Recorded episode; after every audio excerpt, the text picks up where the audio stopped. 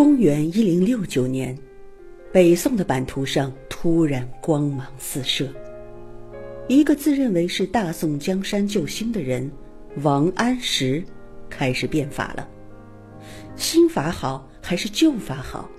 是王安石对还是苏轼对？这个作为千年之后的吃瓜群众，我也说不上来。我所知道的。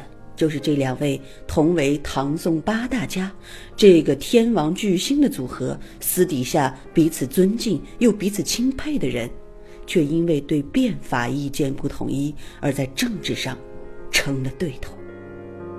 王安石开始变法的两年后，三十四岁的苏轼上书谈论新法的弊病，而那时的王安石。早已在神宗皇帝的庇佑下，成了高高在上的宰相。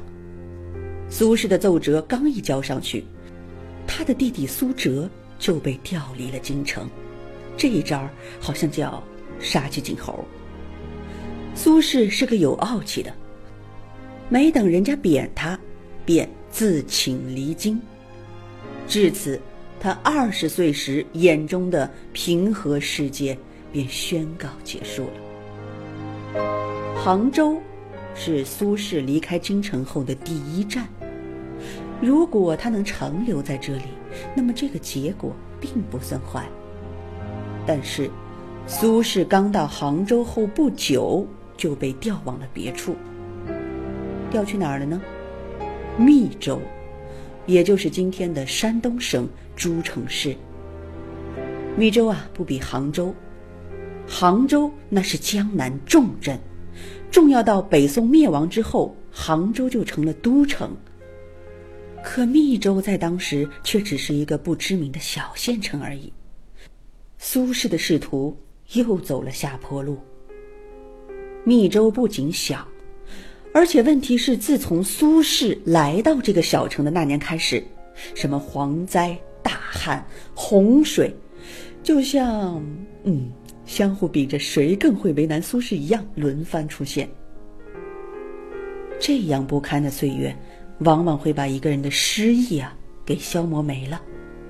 但苏轼不然，他内心的忧伤和对生活的困苦，还是要用诗来记录。十年生死两茫茫，不思量，自难忘。千里孤坟，无处话凄凉。纵是相逢应不识，尘满面，鬓如霜。夜来幽梦胡欢香，小轩窗，正梳妆。相顾无言，唯有泪千行。料得年年肠断处，明月夜，短松冈。这便是苏轼写的《江城子》一文。公元一零七五年，苏轼在密州正经历黄汉相扔、盗贼见赤的劫难，而这一年，他的妻子王弗也去世。整整十年了，十年了。你在阴间，我在阳世。你长眠于家乡的山岗，我四处漂泊。你在我的梦境中对镜梳妆，我在尘世的消磨里两鬓如霜。这字里行间道不尽对亡妻的思念，纵然再坚硬的心，读来。也会变得柔软。